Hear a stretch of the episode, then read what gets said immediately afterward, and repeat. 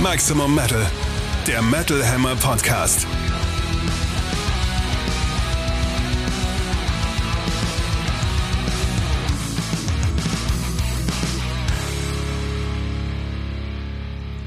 Zu Episode 70 vom 15.12.2023 begrüßen euch Metal Hammer Chefredakteur Sebastian Kessler sowie Katrin Riedel aus der Metal Hammer Redaktion. Hallöchen!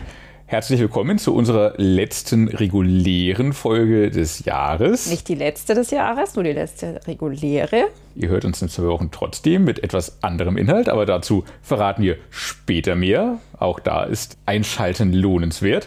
Heute sowieso, denn wir haben zwei Gesprächspartner, nämlich Holger Schmenk und Andreas Schiffmann, den Personen hinter Kumpels in Kutten 3 und wir stellen euch die letzten großen relevanten Releases diesen Jahres vor. Dazu greifen wir ein bisschen weiter in die Zukunft als gewöhnlich auch, um die Episode voll zu kriegen, weil so viel kommt jetzt diese Tage tatsächlich gar nicht mehr raus.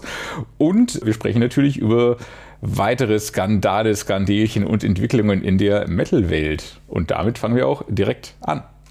Back in Black, das Metal Update. Überraschende Meldung aus der letzten Woche. Sepultura hören auf. Wahnsinn. Wer hätte das gedacht? Also mich hat das ehrlich gesagt auf dem falschen Fuß erwischt. Hätte ich nicht gedacht. Ich lese mal kurz vor. Im offiziellen Statement heißt es da, ich zitiere, Sepultura has reached the end of the road and has chosen to depart via a conscious and planned death.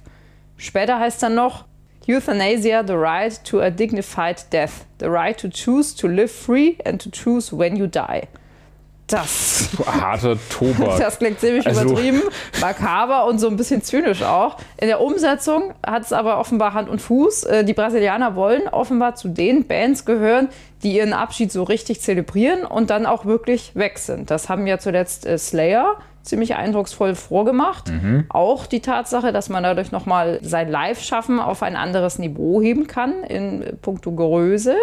Sepultura nehmen dafür jetzt ihr 40. Bandjubiläum zum Anlass und wollen 18 Monate lang auf eine Abschiedstournee durch die ganze Welt gehen. Und zwar beginnt der Spaß am 1. März in Brasilien und Europa ist dann ab Ende Oktober 2024 dran. Und da spielen sie dann auch wirklich große Locations, wie zum Beispiel in Hamburg die Edel Optics Arena, die MHP Arena Ludwigsburg, das Zenit in München oder die Columbia Halle in Berlin. Sauber, das ist groß gebucht. Also so Locations groß hat man Sepultura lang nicht gesehen richtig. bei eigenen Touren. Muss man mal sagen, hätten ja. sie zuletzt wohl definitiv nicht voll bekommen. Also der, der Slayer-Effekt, wie du gesagt hast. Und na, nach dieser Mammut-Tour wollen sie dann ein besonderes Live-Album auf den Markt bringen und zwar mit 40 Live-Tracks aus 40 verschiedenen Städten. Ah, clever. Krasse also um Sache. an auch nochmal alle, die da waren sozusagen, kriegen ja was von ihrem Konzert, wo sie Sepultura zum letzten Mal gesehen haben haben und können sich das zu Hause ins Regal stellen. Das ist rein geschäftlich cleverer Move, aber auch emotional ein cleverer Move, weil es ist einfach schön, das machen zu können. Und ja, ich habe mit dem Ende von Sepultura auch nicht gerechnet, was auch daran liegt, oder naja, es ging für die Band weder hoch noch runter in den letzten Jahren, hatte ich so den Eindruck. So ein bisschen, es stagnierte auf gutem und hohem Niveau, war musikalisch immer sehr, sehr anspruchsvoll, und das stand Sepultura, glaube ich, auch so ein bisschen immer im Weg, dass Zuletzt, es sehr, ja. sehr anspruchsvoll war, was sie gemacht haben. Immer super spannend. Und ich glaube, über Songwriting und hittiges Songwriting werden wir später in dieser Episode auch noch sprechen. Sepultura sind ein bisschen einen anderen Weg gegangen und haben komplett auf Hits und Eingängigkeit verzichtet und, äh, naja, Kunst geschaffen, wenn man so möchte. Aber es war nicht immer eine Freude, es zu hören. Einfach, auch wenn man es immer mochte, ich es immer super spannend fand und finde. Ich mag die Typen als Menschen und als Musiker und ähm, wenn man mal aufeinander getroffen ist, waren es immer angenehme Begegnungen und immer entspannte Typen. Schade, sie zu verlieren, aber man verliert sie vielleicht nicht ganz. Nur weil es Sepultura nicht mehr gibt, heißt ja auch nicht, dass sie keine Musik mehr machen. Aber das sind Zukunftsgeschichten. Ich will jetzt ja auch noch gar nicht den ganz großen Abschied einläuten. Da haben wir ja doch noch ein paar Monate hin. Ja, ist natürlich schade. Sie haben halt eine immens wichtige Rolle für die brasilianische Szene gespielt und dürfen da auch ja schon als wie soll man das übertrieben sagen, als, als Kulturbotschafter angesehen werden. Also ist wahrscheinlich Ja. jetzt nicht übertrieben in dem Fall. Also Nee, sie haben sind, auf jeden Fall was erfunden. Ja, sie sind eine der, wenn nicht sogar die bekannteste Metalband Brasiliens und hinterlassen damit dann auch ein großes Erbe. Ich habe sie zuletzt tatsächlich auch ein bisschen aus den Augen verloren, auch weil ich die letzten Alben jetzt nicht so überzeugend fand, obwohl ich sie durchaus mögen wollte. Stattdessen war ich hin und wieder auf Konzerten von Max und Igor Cavalera, die ja ziemlich umtriebig sind, aktuell ja auch wieder. Die scheinen aber auch irgendwie diesen Braten gerochen zu haben, weil die haben doch jetzt 2023 unter dem Banner Cavalera Songs aus der Sepultura Frühphase auf einem Album und einer EP neu veröffentlicht. Ja, vielleicht haben sie den Braten gerochen, vielleicht haben sie auch einfach nur das Jubiläum in Aussicht gehabt. Und sowieso kauen sie ja immer auf dem von früher rum. So. Logisch. Es gibt jetzt ja auch genug Kommentare im Internet, die, die groß postulieren, No Cavalera, No Sepultura, ist jetzt die Band jetzt seit über 20 Jahren schon nicht mehr gegeben. Das ist albern, vor allem jetzt damit zu kommen, das ist so eine ewig gestrigen Fraktion akzeptiert, dass die Cavaleras ihr eigenes Ding machen und dass Sepultura halt Sepultura sind mit Derek Green und mit der Mucke, die sie jetzt machen. Das muss einem nicht gefallen. Man bekommt ja trotzdem seine Oldschool Sepultura Injektion durch die Cavaleras und all ihr Solo schaffen. Von daher, Ja, ich hatte zuletzt Ja. ein bisschen den Eindruck, dass die Brüder zuletzt so ein bisschen im inoffiziellen Rennen die Nase vorn haben. Also das war mein persönlicher Eindruck. Aber Ja, kann es halt- sein, ja. dass sich das jetzt vor dem Hintergrund der Abschiedstournee halt nochmal ändert. das stimmt, das kann sich jetzt nochmal drehen. So, ja, die, die Brüder haben insofern die Nase vorn, dass sie halt, weil sie die, die Oldschool-Schiene fahren, die alten Fans mitnehmen. Ist das der einfachere Weg? Ich weiß auch nicht. Ich, ich weiß es auch nicht. Ich, also ich war da, wann war das denn? Das war irgendwann mal beim MTV Headbangers Ball, glaube ich, haben die mal auch ziemlich was gerissen und haben nochmal Ja. irgendwie so ein Oldschool-Set gespielt. Bei, der, bei den letzten Shows, jetzt vor, Mhm. Stimmt. vor ein paar Wochen oder vor wenigen Wochen war ich jetzt nicht, aber da ging es auch ziemlich ab, muss man sagen. Ja, schon. Und bestimmt geht es auch bei Sepultura jetzt nochmal ab, weil du hast auch. schon erwähnt, der Slayer-Effekt, die Band jetzt noch ein letztes Mal sehen zu können. Eine Band, die einfach im Lauf der Jahre super viel gerissen hat, super wichtig war für so viele Entwicklungen, super viel erfunden hat und für viele Leute zumindest zu irgendeiner Zeit sehr viel bedeutet hat. Ob diese Zeit vor 40, 30, 20 oder 10 Jahren war, sei dahingestellt. Da werden alle nochmal zusammenkommen. Ja, ich bin wirklich gespannt, ob sie die angepeilten Locations vollkriegen. Weil das ist schon äh, respektabel. Also wenn das klappt, Das ist Wow. äh, groß gedacht, aber das traue ich ihnen dann zu einer Abschiedstour durchaus zu. Trotzdem geht es im Metal fröhlich und lebendig weiter. Steel meets Steel. Neue Alben im Härtetest. Und selbstverständlich werden wir neben Sepultura auch Klangbeispiele aus den Alben, die wir euch jetzt vorstellen, in unsere Playlist packen. Die Metal Hammer Podcast Playlist findet ihr auf Spotify, indem ihr dort danach sucht oder auf den Link in der Episodenbeschreibung klickt. Besonderheit der heutigen Episode, wir stellen euch nicht nur die wichtigsten Alben der nächsten zwei Wochen vor, sondern drehen das Ganze ein bisschen weiter, nämlich bis zum 29.12., um auch genug Material zu bekommen, das wir euch hier vorstellen. Und auch weil die nächste Episode eine spezielle Episode wird. Aber dazu später mehr. Kommen wir erstmal zu den Releases des heutigen Tages, dem 15.12., wo auch die brandneue Metal Hammer Ausgabe erscheint mit großem Jahresrückblick und den besten Alben und Songs und Geschichten und überhaupt des Jahres und So einer riesengroßen Werbung. Weihnachtsverlosung. so viel Werbung. Huiuiui. Ja, also das Produkt hat es verdient, beworben und gekauft und geliebt zu werden. Einfach. Darum kann ich das hier guten Gewissens machen. Album des Monats in dieser brandneuen Metal Hammer Ausgabe stellen die Freunde von Therion mit ihrem neuen Album Leviathan 3. Ich spreche das jetzt einfach mal auf Deutsch aus, wissen, dass es falsch ist, aber Leviathan 3 möcht, möchte ich jetzt nicht die nächsten fünf Minuten durchziehen. so, Äh, das hast du doch bei Leviathan 1 und 2 schon gemacht. Habe ich da Leviathan gesagt? Keine Ich noch mal Ahnung. alte. Hör- Hört ihr da draußen mal bitte alte Podcast-Episoden und sagt mir, ob ich damals Leviathan oder Leviathan gesagt habe. Denn Leviathan 3 ist jetzt der dritte Teil dieser Was? Reihe an Alben, die 2021 begonnen hat. Damals nämlich haben Therion das 30. Jubiläum ihres Debütalbums Of Darkness zelebriert mit eben Leviathan 1 und um sich damals vor den langjährigen Fans zu verbeugen und Danke zu sagen, haben sie ein Album aufgenommen, das quasi auf Fit getrimmt war mit Songs, die klingen wie die Lieblingsstücke der Fans. Darauf ist Frontmann Christopher Jonsson dann irgendwie hängen geblieben, hatten ja später Leviathan 2 nachgelegt, das ich nicht mehr so packend und so geil fand wie den ersten. Vielleicht, weil der Überraschungseffekt gefehlt hat. Vielleicht, weil es ein bisschen die düsterere Seite von Therion zeigen sollte. Oder weil es zu sehr nach Pflichterfüllung klang. Das hat mich auf jeden Fall nicht gepackt. Jetzt wird die Trilogie aber abgeschlossen und kommt, wie ich finde, zu einem guten Ende.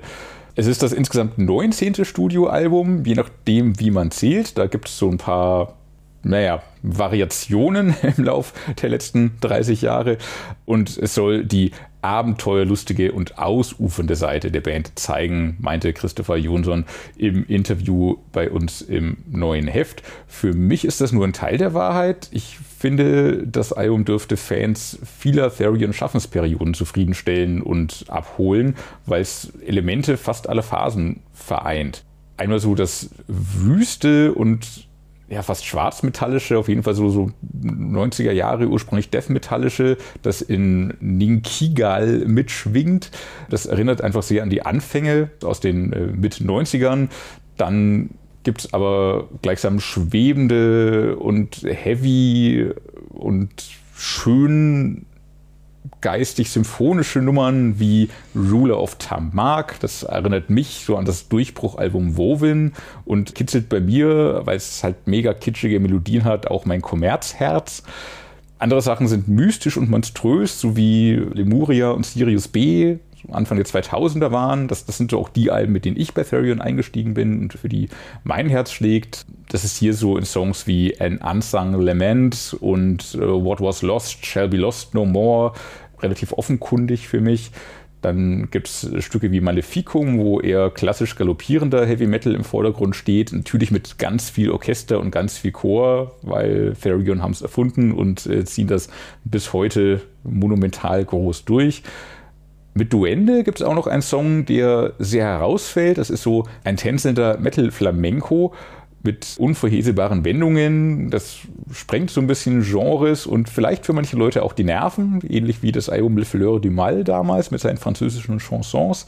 Eine sehr wilde Mischung also. Trotzdem klingt das Album nicht zerrissen oder konstruiert, sondern gefällt einfach, weil es wunderbar arrangiert, toll produziert, mit begeisternden Melodien durchzogen ist und ja, bietet nichts Neues im Therion-Klang-Kosmos.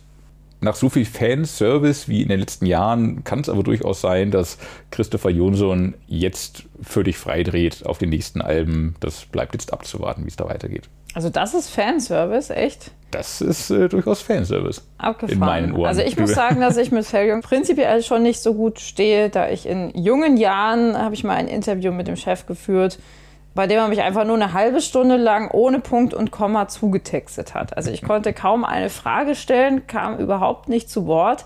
Ich bin in Interviews jetzt sowieso eher zurückhaltend und höre lieber zu, als dass ich jetzt die Musiker an die Wand labere. Aber ich glaube, da konnte ich, glaube ich, zweimal was sagen oder so das war irgendwie eine Erfahrung, die mein persönliches Verhältnis zu Therion geprägt hat. Aber auch musikalisch habe ich wieder gemerkt, das ist einfach nicht unbedingt mein Ding. Also die Leviathan-Reihe habe ich dank unseres Soundchecks natürlich mitverfolgt. Ich kann mich aber ehrlich gesagt nicht mehr so richtig dran erinnern. Also weder an Teil 1 noch an Teil 2. Spricht, Teil 1 hatte so schöne Melodien. Spricht jetzt nicht dafür, dass mich eins der Alben wirklich groß bewegt hätte. Auch Teil 3 schafft das überhaupt nicht. Ich habe im Soundtrack eine der schlechtesten Noten gegeben. Und warum?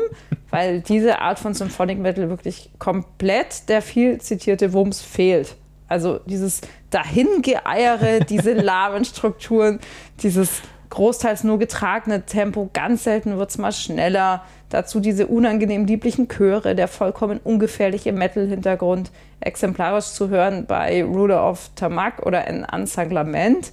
Also es ist wirklich was zum Lamentieren, würde ich mal sagen. Bisschen härter tatsächlich, wie du sagtest, Maleficium. Aber auch hier geht mir persönlich der hohe Gesang beider Protagonisten auf die Nerven. Duende hat zumindest ein bisschen Schwung, ja. Vieles davon könnte man tatsächlich jetzt als Weihnachtsmusik auflegen, finde ich. Also wer sowas gut findet und dann Witze über die angeblich ach so soften Avantasia macht, den kann ich echt nicht ernst nehmen. Ich freue mich wirklich, dass das bei vielen in der Redaktion so gut ankommt, dass es für den Soundcheck-Sieg in dem Monat reicht, aber ich persönlich kann das wirklich nicht nachvollziehen. Auch schön, dass wir uns mal nicht einig sind. Wir sind uns heute, glaube ich, nie einig. Bei keinem der Alben. Na, vielleicht beim nächsten, bei der zweiten Wahl. bei der zweiten Wahl, äh, und zwar ist das die dritte Wahl. Äh, unkonventionell geht es da weiter und zwar mit deutschsprachigen Punk aus dem Hause dritte Wahl. Also normalerweise auch nicht wirklich mein Metier. Da sieht man schon, was wir alles zusammenkratzen mussten am Ende des Jahres.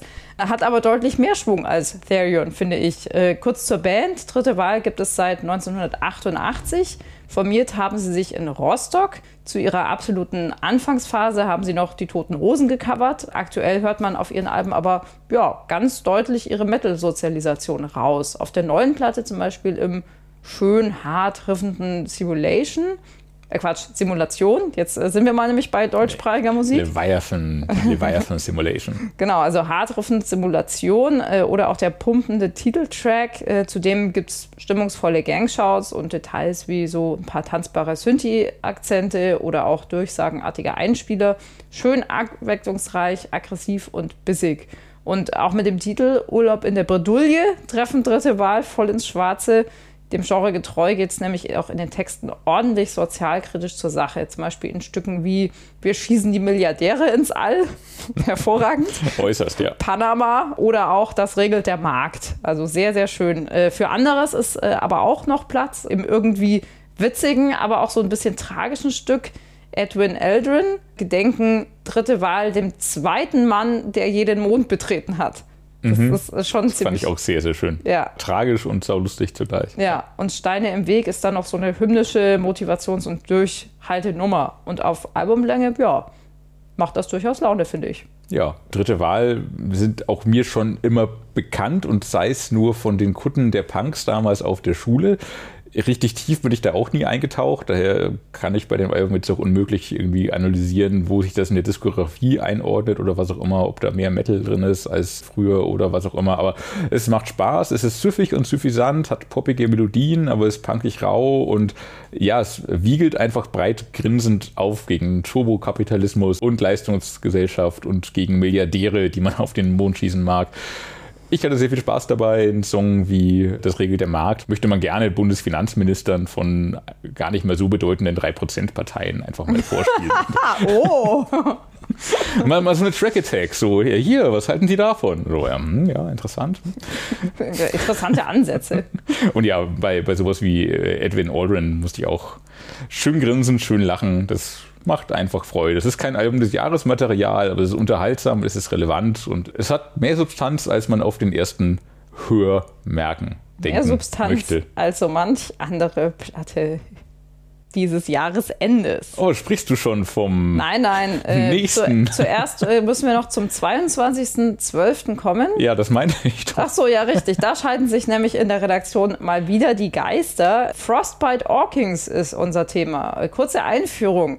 Frostbite Orkings sind ein neues KI-unterstütztes Projekt, das aus dem sogenannten Metalverse stammt.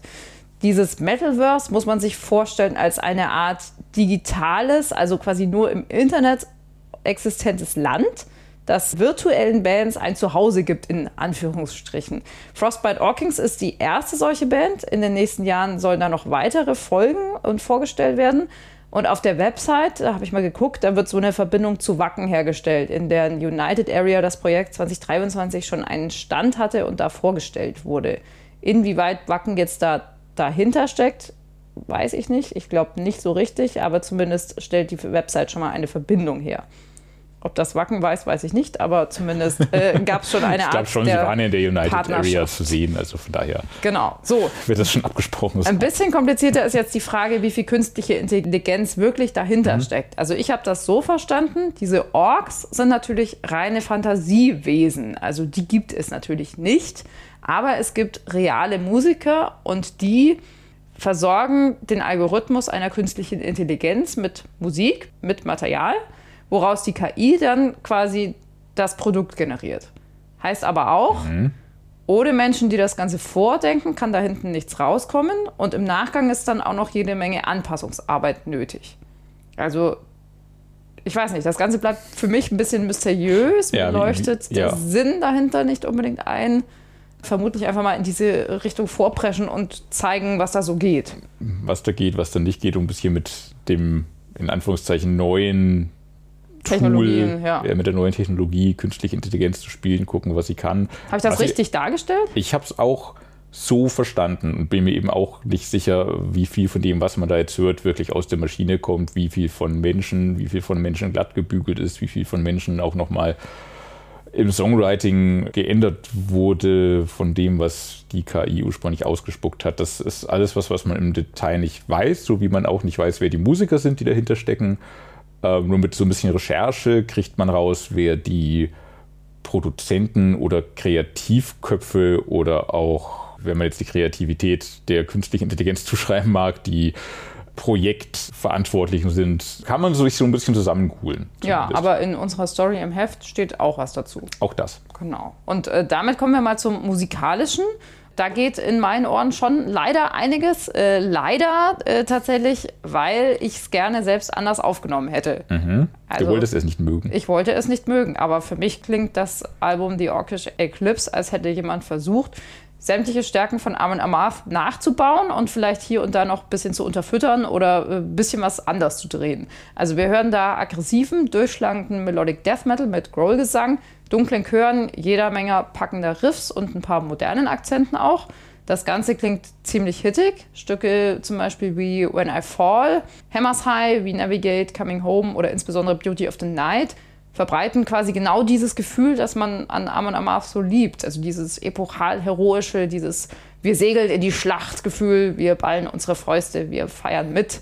Feel the Night fällt dann getragener aus, Nightfall schlägt balladeske Töne an, am Schluss gibt es mit Endless Love noch so eine Art Disco-Smasher, der vielleicht verzichtbar gewesen wäre.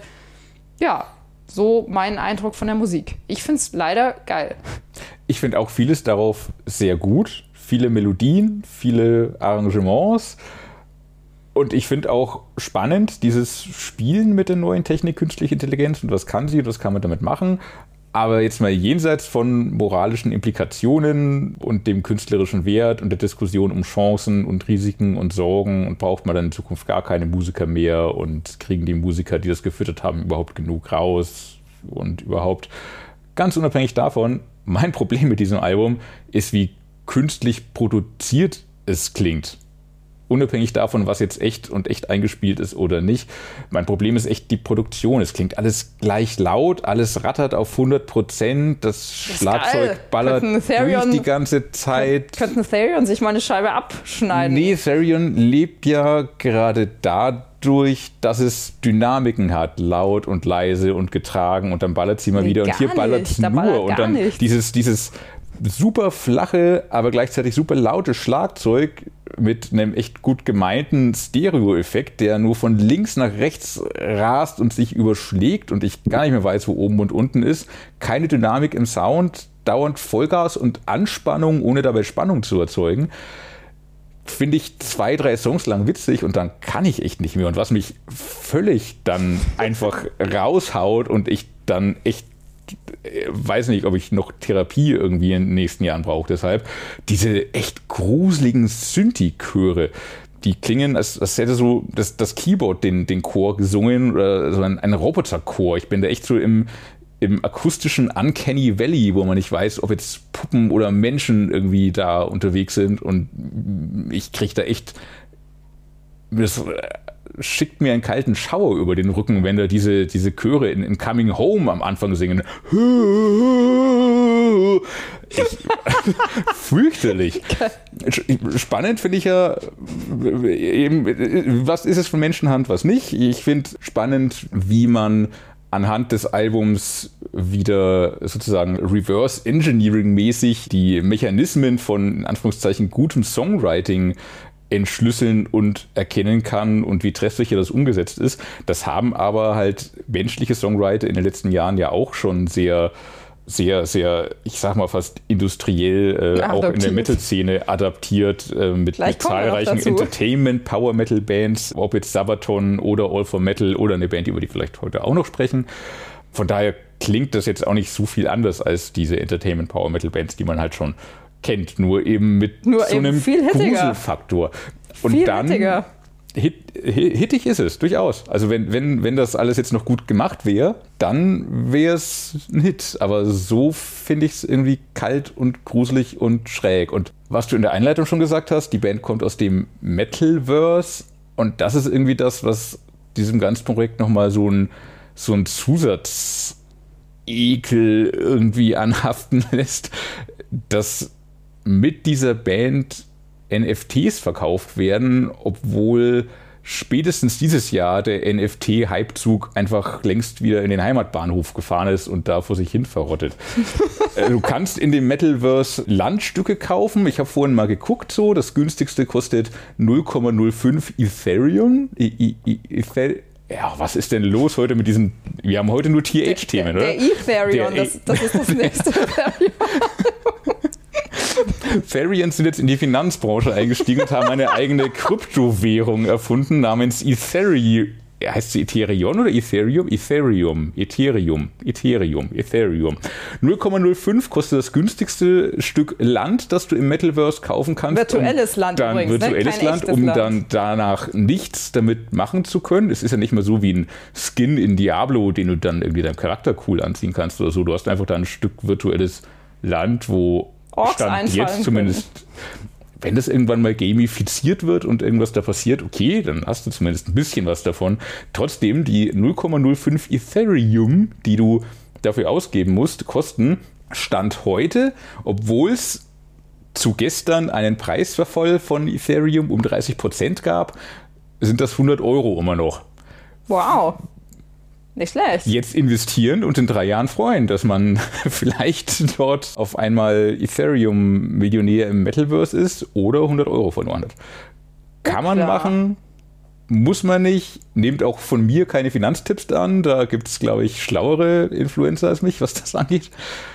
Ich finde auf jeden Fall, das gibt dem Ganzen nochmal so einen unangenehmen Krypto-Bro-Dreh und ich würde gerne mit Ilhotzo darüber sprechen. Dafür, dass du nicht über Moral reden wolltest, hast du dich jetzt aber moralisch ganz schön aus dem Fenster gelegt. Dritte Wahl würden sowas halt nicht machen. Das stimmt. So. Aber hätte mir jemand dieses Album vorgesetzt und ich hätte nicht gewusst, dass das irgendwas mit Metalverse, digitalen Landstrichen Ja. und KI zu tun hat, hätte ich das nicht gehört, muss Ja, ich ganz ja. ehrlich sagen. Ich Okay, bin ehrlich der Meinung, dass man nicht hört, was da jetzt genau artifiziell dahinter steckt und deswegen kann ich das ausblenden und mich nur auf die Musik konzentrieren. Das ist richtig. Und, daran dann habe ich stört mich aber immer noch die Produktion. zumindest so. wenig auszusetzen. So, dich stört die Produktion, ich habe wenig auszusetzen.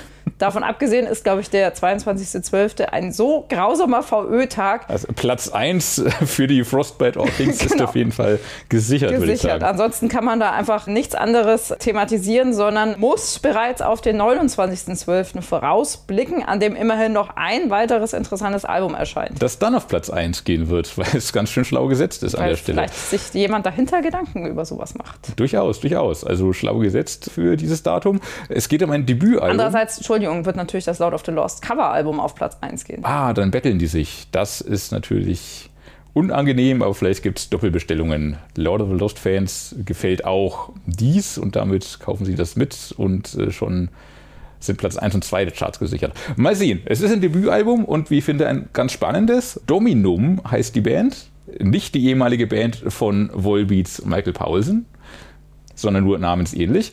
Und Hey Living People heißt das Album. Debütalbum, wie gesagt, aber trotzdem nicht völlig unbeleckte Menschen dahinter. Sänger, Songwriter und Frontmann ist Felix Held, der als Songwriter und Produzent schon mit Visions of Atlantis, Feuerschwanz, Hämatom und anderen gearbeitet hat, also sein Handwerk kann. Hier nennt er sich Dr. Dad und seine Musikerkollegen KollegInnen vielleicht, man sieht es nicht so recht, sind Zombies. War ja das klar, ist dann dass das diese- Konzept der Band. Dass ja. diese Kostümparade irgendwann auch nach Zombieland ziehen würde, war so klar. gibt blödere Ideen als das. Können nicht alle als digitale Orks auf der Bühne stehen. Das ist auf jeden Fall das Konzept der Band, so ganz grob zusammengefasst. Zombies spielen Power Metal im weitesten Sinne. Kannst du dir nicht ausdenken. Kann man sich halt scheinbar doch ausdenken. Sollte mal jemand ein Kostüm-Special verfassen. Hatten wir in Metal Hammer Ausgabe, kennst du noch die Nummer? Nein. Es war die Feuerschwanz-Ausgabe, glaube ich. Da hatten Ah. wir auch das Kostüm-Special drin, um noch ein bisschen die Genese der kostümierten Metal-Bands aufzuschlüsseln von Arthur Brown bis Dominum. Exakt. Und nun eben das neue Kapitel. Musikalisch, jenseits der Kostüme, ist es irgendwo zwischen Avantasia, Lord of the Lost und Hä, wie Power du jetzt auf Metal Lord of the Lost? Das stimmt doch gar nicht. na, wegen dieser. Es hat so einen glammigen Gothic Metal Charme, finde ich. Es ist für mich kein reiner Power Metal, sondern da ist so eine düstere Komponente mit ich glaube, drin. meine in Kopfhörer meinen sind Ohren. kaputt. Das sehe ich vielleicht auch anders, als es andere Leute hören. Lass es Lord of the Lost sein, lass es Death Stars sein, lass es meinetwegen auch so ein Quäntchen Schattenmann oder so mit sein, aber so, so ein bisschen Gothic-Düsternis steckt da schon mit drin. Das Wieso ist für mich kein reiner Power Metal. Alle gerade Schattenmann, als hätte jemand, jemals irgendjemand Schattenmann gehört. Weil man die andere Band mit dem großen R nicht mehr so gerne erwähnt. Da muss man auf die kleineren NDH-Bands gehen. Kann man doch andere nehmen. Hämatom, aber Hämatom haben hier wieder nichts zu suchen musikalisch. Außer maskenmäßig.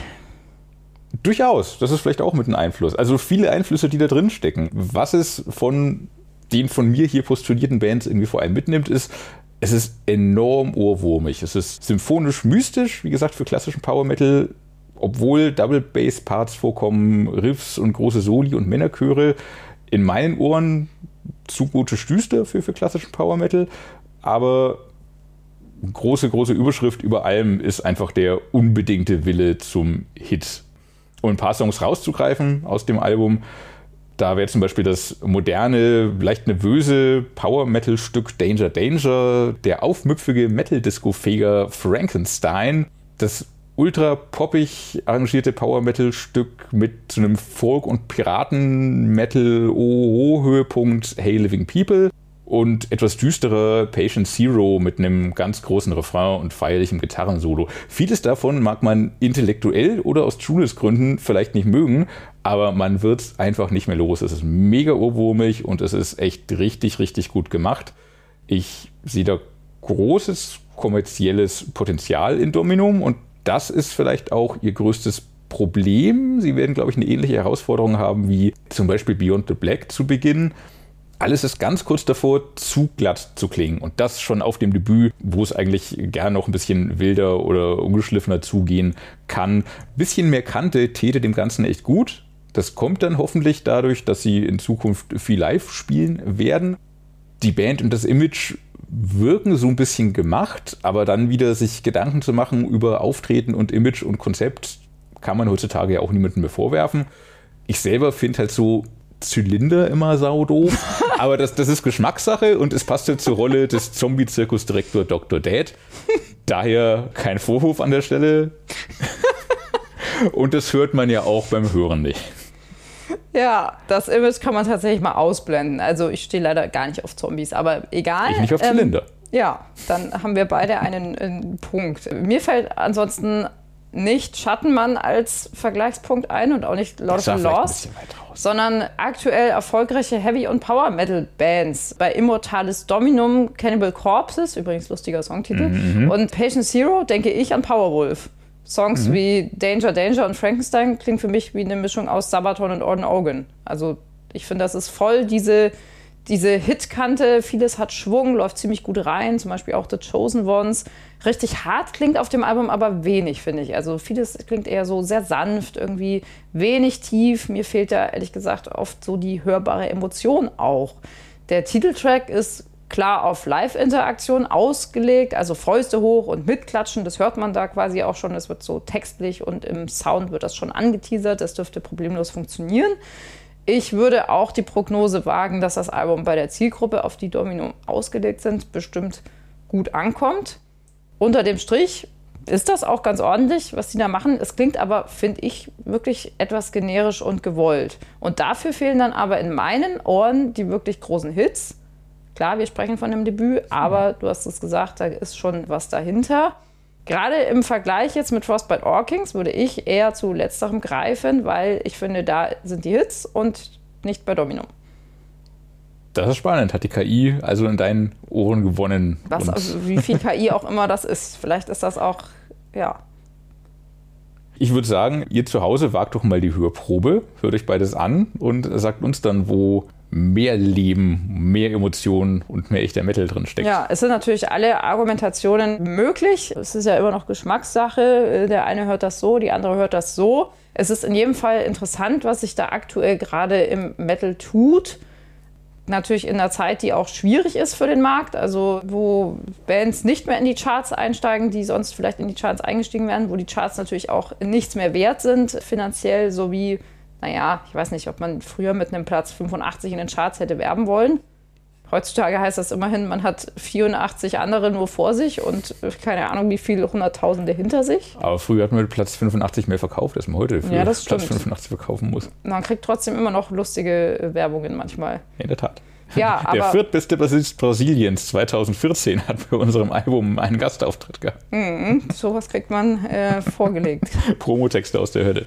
Ja, aber es ist in jedem Fall interessant, wo die Reise dahin geht. Ich finde es aber auch trotzdem immer wieder erfrischend, wenn Bands dazwischen gerätschen, die nicht gemacht klingen, also die ja. in Anführungsstrichen echt sind, die vielleicht auch schon seit 30, 40 Jahren dabei sind, Teil der Szene sind, aber auch einfach neuere Bands, die halt nicht so generisches Zeug machen, sondern sich echt geben.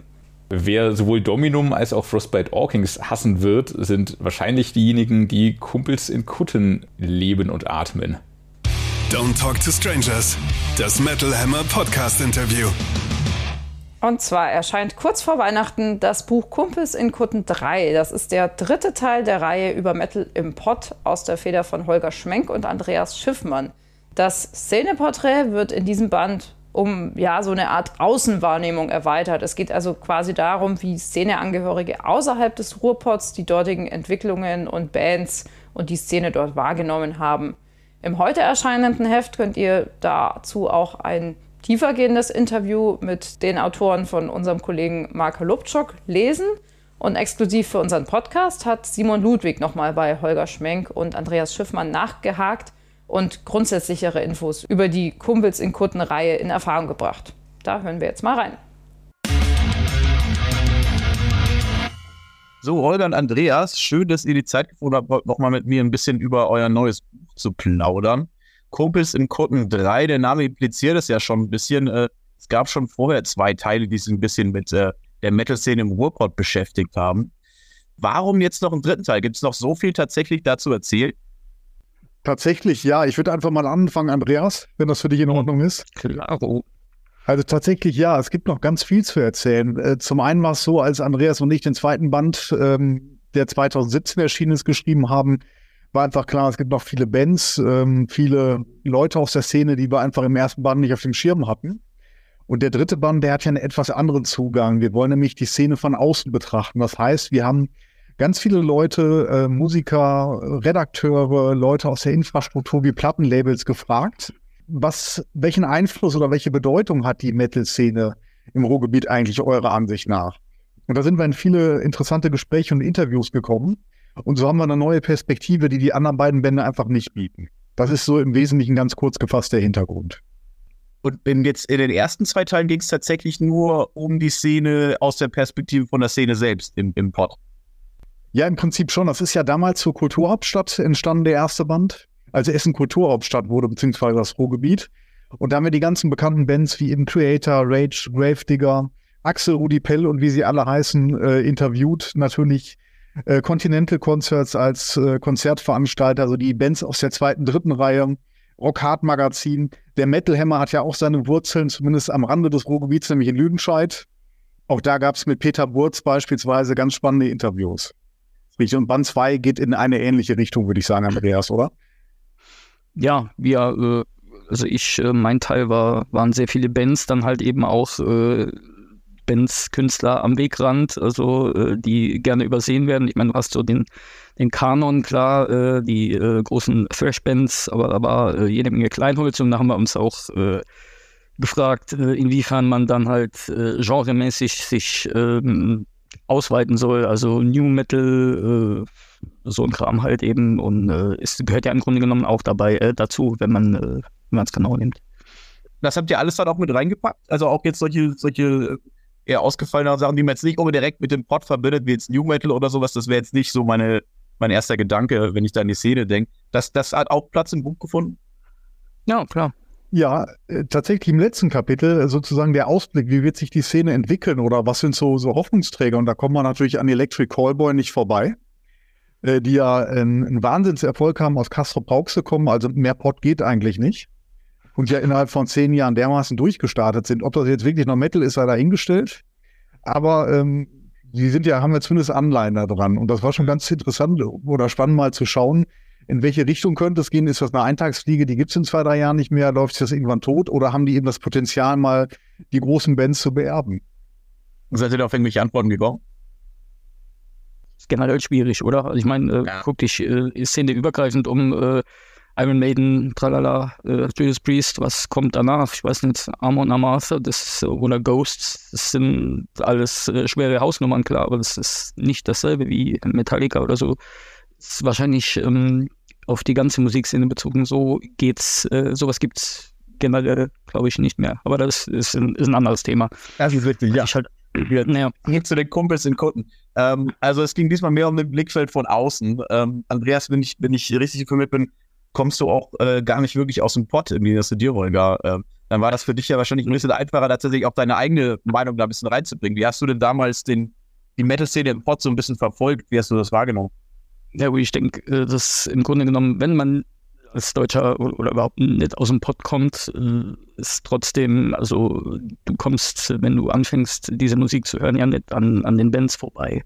Also waren auch natürlich äh, Sodom Creator, das war äh, so die Grundausstattung, als man angefangen hat, neben anderen üblichen Verdächtigen, ist ganz klar. Ich, äh, also Holger hat mich äh, gefragt, an, als äh, ja, weil ich halt, äh, ich schreibe ja fürs Rockhard und so und dann hast du generell äh, einen, einen, einen breiten Blick und ich konnte dann halt auch äh, leichter Kontakte zu, zu vielen herstellen und insofern haben wir das äh, zusammen gemacht und das klappt ja auch gut, wobei ich halt sagen muss, jetzt, äh, wenn wir, äh, also Holger ist ja eifrig Lesungen am Machen und da ich, ich momentan persönliche Situation ist bei mir schwierig und wenn die Lesungen im Pott stattfinden, muss ich sehr weit fahren. Da gehen bei mir ganze Wochenenden drauf und das momentan ist es einfach leider nicht möglich. Wir hatten fürs zweite Buch haben wir äh, zweimal, zwei, dreimal oder ein, zweimal äh, zusammen gelesen. Das war schön und ich würde es gerne auch jetzt wieder machen, aber es ist äh, ja jetzt momentan nicht machbar.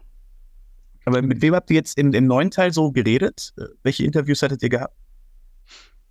Also da muss man äh, ja sagen, in, in dem neuen Buch geht's äh, auf den, wie sehen, äh, ja, wie sieht man diese Szene von außen? Also das ging äh, von äh, anderen äh, Regionen in Deutschland bis tatsächlich nach Amerika. Ich habe da selbst äh, Bay Area äh, ein paar Bands interviewt. Das war sehr äh, interessant, also Heathen oder sowas und äh, wie die diese Szene sehen und ihre, ihre Kontakte, ihre ersten Berührungen damit. Also das sind äh, würde man nicht meinen, äh, es sind äh, Fans, also die haben sich da äh, gefreut wie die kleinen Kinder und haben geschwärmt, als sie dann von früher erzählt haben, als sie diese, also das erste Mal getroffen haben mit Creator und, und diesen Bands, auch Destruction, die ja jetzt nicht aus dem aus dem Pod kommen, aber ja, es ist interessant, äh, diese, diese Bedeutung. Und es ist vielleicht wie bei vielen anderen äh, Propheten im eigenen Land, sage ich dann mal, äh, das ist ja auch Krautrock, das ist Musik, die lange hier selbst belächelt wurde, aber äh, im Ausland, gerade in Amerika oder so, die fahren voll drauf ab und es äh, Mhm.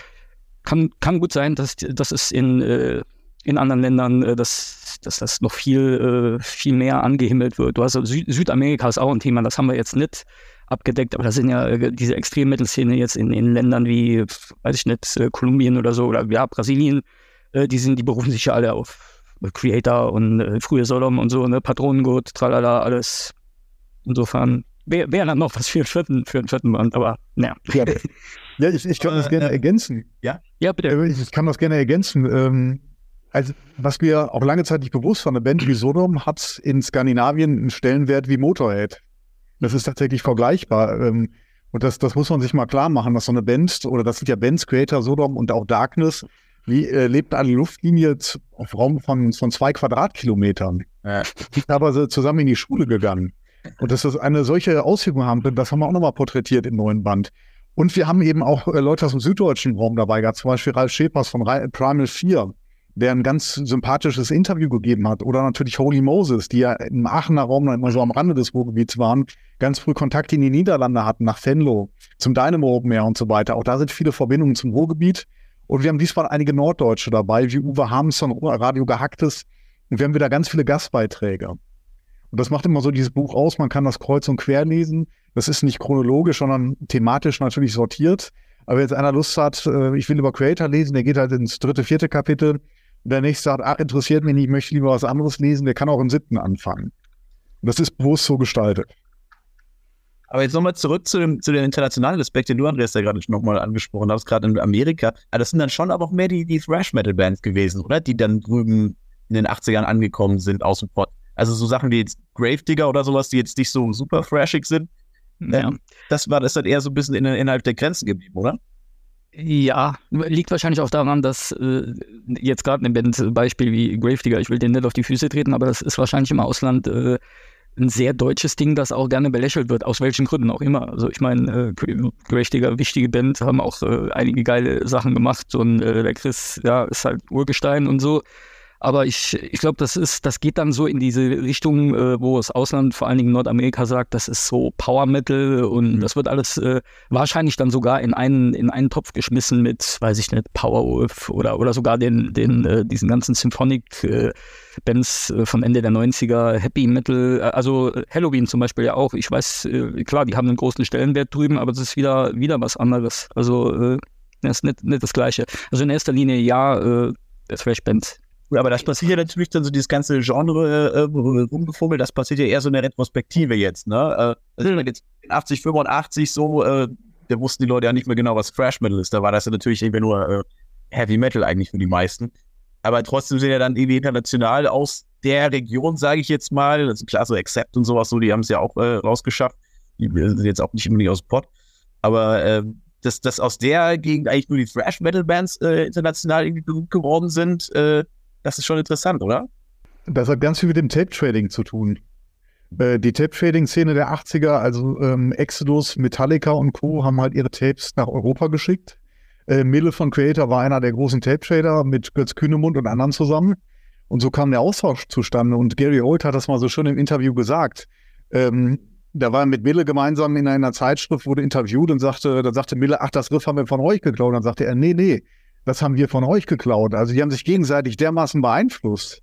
Und deswegen äh, glaube ich, dass sie diesen Stellenwert bis heute haben. Äh. Und wenn wir Creator eben nehmen, die haben letztes Jahr fast 90 Shows weltweit äh, gespielt. Das muss man erst mal schaffen. Und ja, äh, also da spielen sind ja teilweise auch 6.000, 7.000 Fans und mehr unterwegs pro Konzert. Was würdet ihr sagen, ist so charakteristisch für die äh, Pop-Metal-Szene? Ja, das, diese Frage wurde ähnlich gestellt. Äh, also die typische die prototypische Podband, und da haben wir einhellig gesagt, sind Sodom, also geht dann auch in die richtige Richtung. Und dann hast du natürlich das ganze Milieu drumherum, ne? Äh, also Zechen, Bau, Stahl, Berg, ja. Ist übrigens auch was, wo, wo das Ausland dann äh, drüber Bescheid weiß. Also die Amerikaner äh, wussten, äh, wissen sehr wohl, ne, dieses Industriegebiet und so, und das gehört, gehört für sie dann auch äh, zu dieser Musik äh, dazu. Es ist ja auch bei Metal, also es ist ja in England genau dasselbe. Norden da, äh, der raue Norden, Birmingham und solche Sachen, das verbindet man ja dann irgendwie auch mal automatisch, gerade mit den Bands, die dann irgendwie herkommen. Bei uns ja. sind sie vielleicht ein bisschen härter dann gewesen, aus der Ecke dann, aber ich glaube, das lässt sich dann immer so ein bisschen vergleichen. Also was ähm, viele Musiker aus dem Ausland sagen, ist, dass die Konzerte im Pott für sie was Besonderes sind. Und da hört man raus, dass sie es nicht sagen, weil sie denken, wir wollen das hören, sondern die Intensität, wie die Fans auf die Musik reagieren. Also gerade Zeche Bochum oder Zeche Karl in den 80er, 90er Jahren im Ruhrgebiet. Ähm, da hatten die Bands ja teilweise Angst vor der auf der Bühne, weil die Bühne gestürmt wurde und die Leute das, das total abgefeiert haben. Das macht den Pott aus. Und dieses authentische, bodenständige. Es gibt wenige ja. Musiker, die wirklich abgehoben sind, die sich als die großen Stars fühlen. Ich kann mal so ein Beispiel von letzten Samstag sagen. Ich habe in der ähm, Dark Gallery eine Lesung gemacht. Da war Ventor, der Schlagzeuger von Creator bei. Der war, ist mit seinen beiden Söhnen gekommen. Der ähm, Jerome ist ein super Musiker, ein toller Schlagzeuger, Gitarrist und der Bruder Tim genauso. Und dann haben die mal eben die Creator-Songs gezockt vor 60 Leuten. Und der hat, man merkte, die haben sich genauso viel Mühe gegeben wie beim Konzert vor 6000 Leuten. Und das machen die, weil die ihre Musik lieben. Und das macht Ja. mich für, für mich den Robot aus. Sehr schön. Ähm, ihr habt es ja schon gesagt, ihr habt eigentlich noch genug Material für, für einen vierten Teil, äh, gerade wenn man dann irgendwie nach Skandinavien oder Südamerika blickt. Ist denn das jetzt schon konkrete Ideen, die ihr verfolgt oder wollt ihr euch erstmal ein bisschen Pause gönnen? Pause. Also es ist zu, äh, steht, steht so im Raum. Also ich meine, wie ich vorher gesagt habe, da kann man äh, so ein bisschen rumspinnen und vielleicht bietet sich mal irgendwann an, aber äh, ist auch, liegt auch daran, dass Holger ist äh, schon mit einem neuen Projekt beschäftigt. Ich bin generell, ich bin ja auch äh, Literaturübersetzer, ich habe da auch immer ähm, ja, irgendwelche Projekte am Laufen. Also offen ist alles, es macht immer sehr viel Spaß und äh, ich hatte jetzt beim, beim dritten Buch, waren die Umstände, auch Pandemie und so, äh, waren suboptimal. Ich sage, es ist ein tolles Buch geworden, aber es hätte sogar noch besser werden können. Ja. Äh, wir hatten auch Probleme mit, mit, mit dem Verlag. Der ursprüngliche Verlag äh, konnte es nicht veröffentlichen und das hat sich dann auch verzögert und so weiter. Also, ja, äh, sagen niemals nie, ne? Standard. Ich sehe es genauso. Ähm, ich schreibe mit Andreas total gerne zusammen, weil ich auch seinen Schreibstil sehr schätze und er einfach ein ganz umgänglicher Kollege ist und das einfach Spaß macht, mit ihm zusammenzuarbeiten. Das ist immer ganz unkompliziert. Von daher kann ich mir vorstellen, in so ein paar Jahren äh, sitzen wir wieder zusammen, aber geplant ist aktuell nichts. Wenn, äh, wie sagt, wir sitzen an unterschiedlichen Projekten und das ist wirklich sehr, sehr zeitaufwendig. Wir haben beide Jobs, die ähm, zeitintensiv sind und dann braucht man auch immer eine Pause. Nachvollziehbar, absolut. Dann äh, zum Schluss natürlich noch eine ganz wichtige Frage. Äh, habt ihr denn eigentlich selbst Kunden und äh, was ist da dann eigentlich so drauf? Tatsächlich, ja. Ich habe es ist keine typische Kutte. Ich habe so ein, äh, ist ein, ein, ein Männermantel, kann man so sagen. Also ein bisschen sieht ein bisschen aus wie ein, Ein Männermantel. Ja, es ist, ist, ist länger halt. Der geht, geht bis über die Knie und äh, ist ein bisschen wie, wie, eine, wie ein Bundeswehrparker und da sind einige äh, Aufnäher drauf, aber es ist jetzt, äh, ja, ich habe das Ding äh, selten an. Das liegt auch daran, dass ich da, äh, der ist ein bisschen zu groß tatsächlich. Normalerweise wird es mit dem Alter ja immer zu klein, aber er ist äh, mir ein bisschen zu groß. Also ich habe hab einen selten an, aber ja, äh, natürlich. Und ich habe eine, äh, eine Bundeswehrtasche, die ist wirklich komplett zugeballert mit, äh, mit Aufnähern. Also es ist quasi eine Kuttentasche. Holger, wie sieht's bei dir aus? Ich habe tatsächlich keine Kutte. Ähm, wollte auch nie eine haben. Ich habe immer meine Motorrad-Lederjacke und unzählige Metal-Shirts, die ich immer sehr gerne trage. Aber äh, Kutte war nie so meins. Ich bewundere das total. Und äh, unser neues Coverfoto für den dritten Band, das war so eine Idee von mir, drei Leute zu nehmen, die eine herausragende Kutte haben. Und ich, ich finde, das ist ein toller Eyecatcher geworden. Ich Der, der Typ in der Mitte, also der mit der, der hat ja dann auch so was Männermantelartiges. Genau, ja. Das ist schon spektakulär. Der hat ja echt jahrelang gesammelt, glaube ich. Wahnsinn. Also ich schätze die letzten äh, 30 Jahre äh, ge gesammelt und das ist ähm, jemand, den ich, den ich kenne, der sich da bereit erklärt hat, das Foto zu machen. Das finde ich absolut bewundernswert. Ich selbst bleibe bei meiner Motorradlederjacke. Ja. auch schön, ne? Auch metalmäßig. Ja. Ich glaube, ich glaub, diesen Mantel kann man auch, äh, der, wenn der den auszieht, der stellt den einfach so in die Ecke. Ich glaube nicht, dass Das man bleibt den stehen, irgendwie- ja, ja, ja. Da sehe auch ganz kuriose Patches drauf. Ich habe mir das mal genauer angeguckt. Also da hast du dann irgendwie auch die Grateful Dead und so Sachen dann irgendwie mit drin. Also, Ja, Ja. Naja, Jungs, also danke für eure Zeit. Vielleicht sieht man sich ja mal auf einer Lesung, hoffentlich im Pott. ja. Gerne. Dann wünsche ich euch viel Glück mit der Veröffentlichung. Ja, vielen Danke Dank. Vielen Dank für die Gelegenheit heute. Ja. Wir sehen uns bestimmt mal auf dem Festival oder bei einer Lesung. Absolut. Macht's gut. Ciao, ciao. Habt eine schöne Woche. Ciao. Tschüss. So viel also zu Kumpels in Kutten von Holger Schmenk und Andreas Schiffmann. Der dritte Teil der Reihe ist ab dem 22.12. im Buchhandel erhältlich, kommt also sogar noch als Weihnachtsgeschenk für Metalheads, die gerne lesen, in Frage. Feiner Spaß.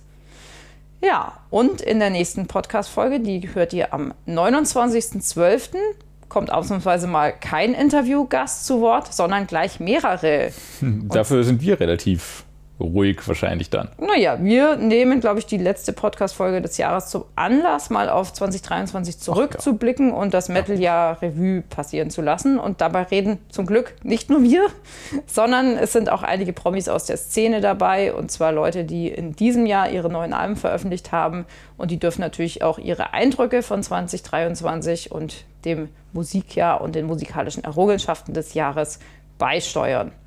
Ansonsten kann man sagen, nehmt auch noch mal das am heutigen Freitag erscheinende neue Heft zur Hand gerne. Da ist der gewohnt umfangreiche Jahresrockblick drin zu lesen, wo noch mal diverse VÖs des Jahres gelistet sind und vielleicht hat man ja trotzdem was vergessen. Wir haben bestimmt was vergessen, aber ihr habt vielleicht auch das eine oder andere übersehen. Das ist immer eine schöne Befruchtung, wie man so schön sagt. Natürlich wird das Ganze dann auch noch um die Eindrücke der Leserschaft erweitert. Das kommt dann in der Ausgabe, die im Februar erscheint. Und so lassen wir dann das Jahr langsam, aber sicher ausleiten. Aber dazu müsst ihr alle brav den Poll ausfüllen. Dafür könnt ihr auch tolle Sachen gewinnen. In der Tat. Genau, Jetzt aber erstmal, bevor ihr tolle Sachen gewinnt, wünschen wir euch viele tolle Sachen unterm Baum. Schöne Feiertage. Hoffentlich kommt ihr mal zur Ruhe wie wir hoffentlich auch. Aber nicht zu viel Ruhe. Hört ein bisschen Therion, hört ein bisschen Taya. Ja, also Therion würde ich zu Weihnachten tatsächlich auch noch vielleicht mit meinen Eltern hören. Ohne dass die irgendwas mit Metal am Hut haben. Nur im ersten Song wird ein bisschen gegrollt. Das ja, sollte man aufpassen. Das geht. ja, entspannt euch eine Runde und dann starten wir mit voller Metal Power ins neue Jahr. Aber erstmal danke fürs Zuhören und bis in zwei Wochen. Wiederhören. Wiederhören.